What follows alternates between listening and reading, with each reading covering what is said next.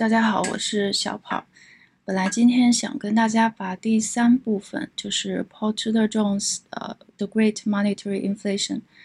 货币大通胀的第三部分，也就是呃压轴戏比特币的部分，跟大家聊一下。但是呢，呃，后来我又有了另外一个想法，因为比特币这件事情呢，是一个非常主观的话题，因人而异。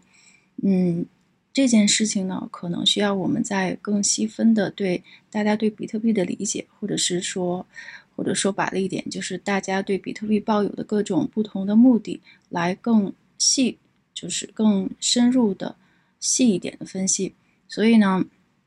今天就又临时兴起，想跟大家先讲另外一个概念。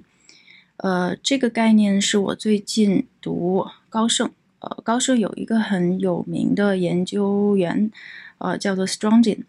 呃，Strongin 呢，他最近写了一篇很有意思的研究报告，啊，昨天又呃读到了比较晚，很有意思。呃，这篇报告的名字叫做 The Great Reset: A Framework of Investing After COVID-19，就是说，呃，全这个大重启在呃。惯性全球惯性病毒之后投资的一个架构，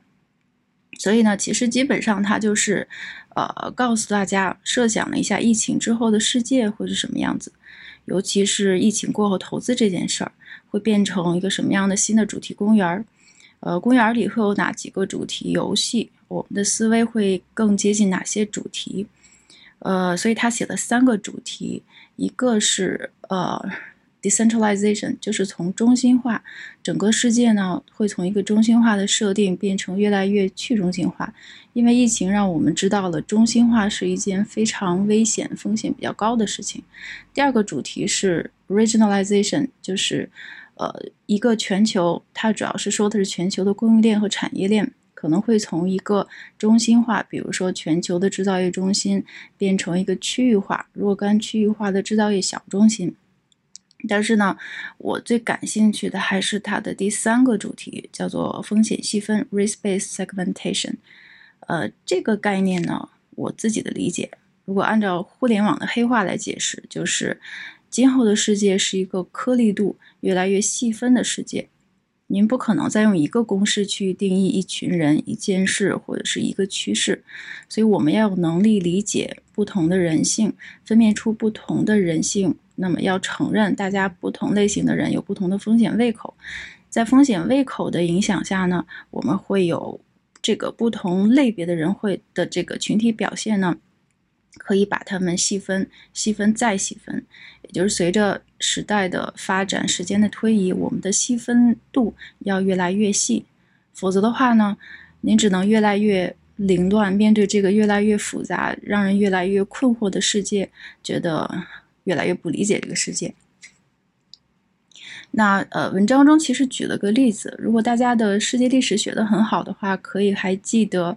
跟这次疫情呃类比提出的概念一个比较多的时代，就是一九一八年的西班牙大流感。但是从历史上大流感之后发生的是什么，或者是我们世界历史书上呃下一篇是什么呢？是爵士时代 （The Jazz Age） 和禁酒令。美国的禁欲时代，这两件事同时出现。这里，呃，爵士时代呢，Jazz Age，呃，或者又叫的的 The Rolling Twenties，喧嚣的二十年代。如果大家看过菲茨杰拉格老师的了不起的盖茨比呢，他写的就是这个时代的一个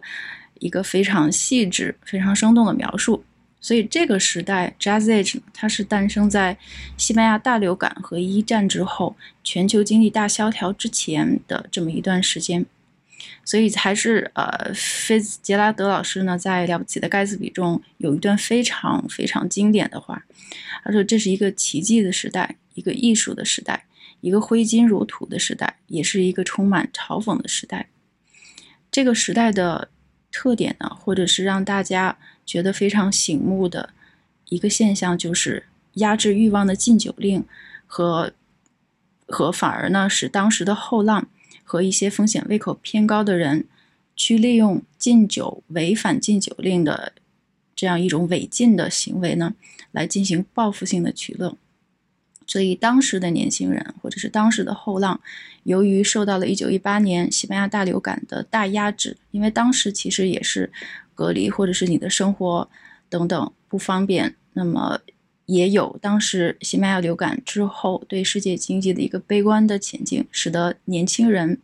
反而想冲破自己的这个冲破自己禁锢的牢笼，呃，所谓今朝有醉，今朝有酒今朝醉。那么出现了这么一种报复性的取乐，但是呢，呃，当时大部分的人还是被西班牙大流感，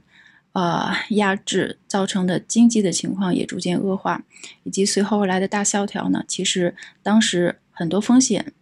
这个风险胃口偏低的人，他们其实是有完全相反的行为的。所以呢，这件事他想告诉我们，就是这个概念，他想告诉我们什么呢？嗯，其实我觉得这个概念大家可以用来解释一下、思考一下，为什么这次疫情之后没有出现报复性消费？我们之前万众瞩目的报复性消费、报复性狂欢，或者是报复性的微型复苏，它其实并没有出现，这是为什么？因为呢，呃，您分析的颗粒度不够细，我们并没有看到人是有不同种类的，所谓千人千面。人的风险胃口也不同，所以我们其实没有看到有的人其实是更怕了，比如中年人、老年人、风险偏好重的人、前浪，或者是心灵小心灵受到了极大刺激的人，从此呢，他们进入了一个非常非常保守的生生活状态，他们不喜欢聚餐，不喜欢旅行，不喜欢追星，不喜欢看球，甚至不喜欢有人聚集的地方，而且对洗手有一种病态的狂热。但同一时间呢，你也看到很多其他的完全相反的行为，比如说 B 站、抖音，呃，在这个疫情呃第一阶段结束之后呢，我们看到了一个娱乐的狂潮，这些呢似乎都比疫情之前更加火爆，而且新奇层出不穷。呃，我昨天呢看了《乘风破浪的姐姐》，呃，真的是没想到姐姐也是很好看的，一不小心就看了两个小时。我是说这种娱乐的。嗯，吸人眼球的这种精神上的，呃，所谓突破禁欲的一个狂欢呢，其实是比以前更加火爆所以呢，呃，如果我们的颗粒度不同，看到的这两种不同的风险胃口，那结果呢，就是两种逻辑相反的两件事情就同时发生了。所以呢，呃，the risk-based segmentation 风险颗粒度细分，其实它是一种。非常重要的分析的技能，我觉得这种思维呢，也许是 COVID-19 之后未来我们分析大部分事情都需要的一个必要技能。啊，再举一个例子，跟金融相关的，比如这些年还有一个让人非常百思不得其解的宏观的现象，就是钱、资金的一个非常奇怪的行为。我们听很多的新闻媒体，或者是看很多的研究报告，我们会听到很多人说，他一方面钱在不停的找资产，就这些钱他会向风险越来越高的地方去找收益率，比如说会他会投很多奇怪的概念，或者是投很多呃 PPT，呃基于 PPT 的很新奇的项目。但同一时间呢，我们又听到另外一些人在讲，这些钱他们都在飞向安全。Fly to safety，飞向最安全的资产，飞向美元，飞向美债，飞向日元。那为什么飞向风险和飞向安全这两件事情会同时发生呢？那还是您分析的颗粒度不够细。飞向安全的钱是储蓄的钱，它或者是基金经理帮别人看守的钱，或者是自己的钱。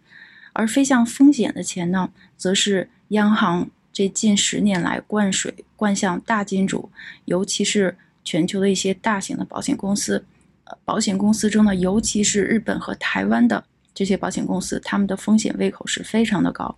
他们要收益，他们要久期，这是他们商业模式决定，也是他们的背后的负债负债端来决定的，所以它是不能够停下来。那这两类钱的风险胃口完全不同，所以他们的行为呢，您看到的结果也是完全不行呃不同的。所以呢，反正这种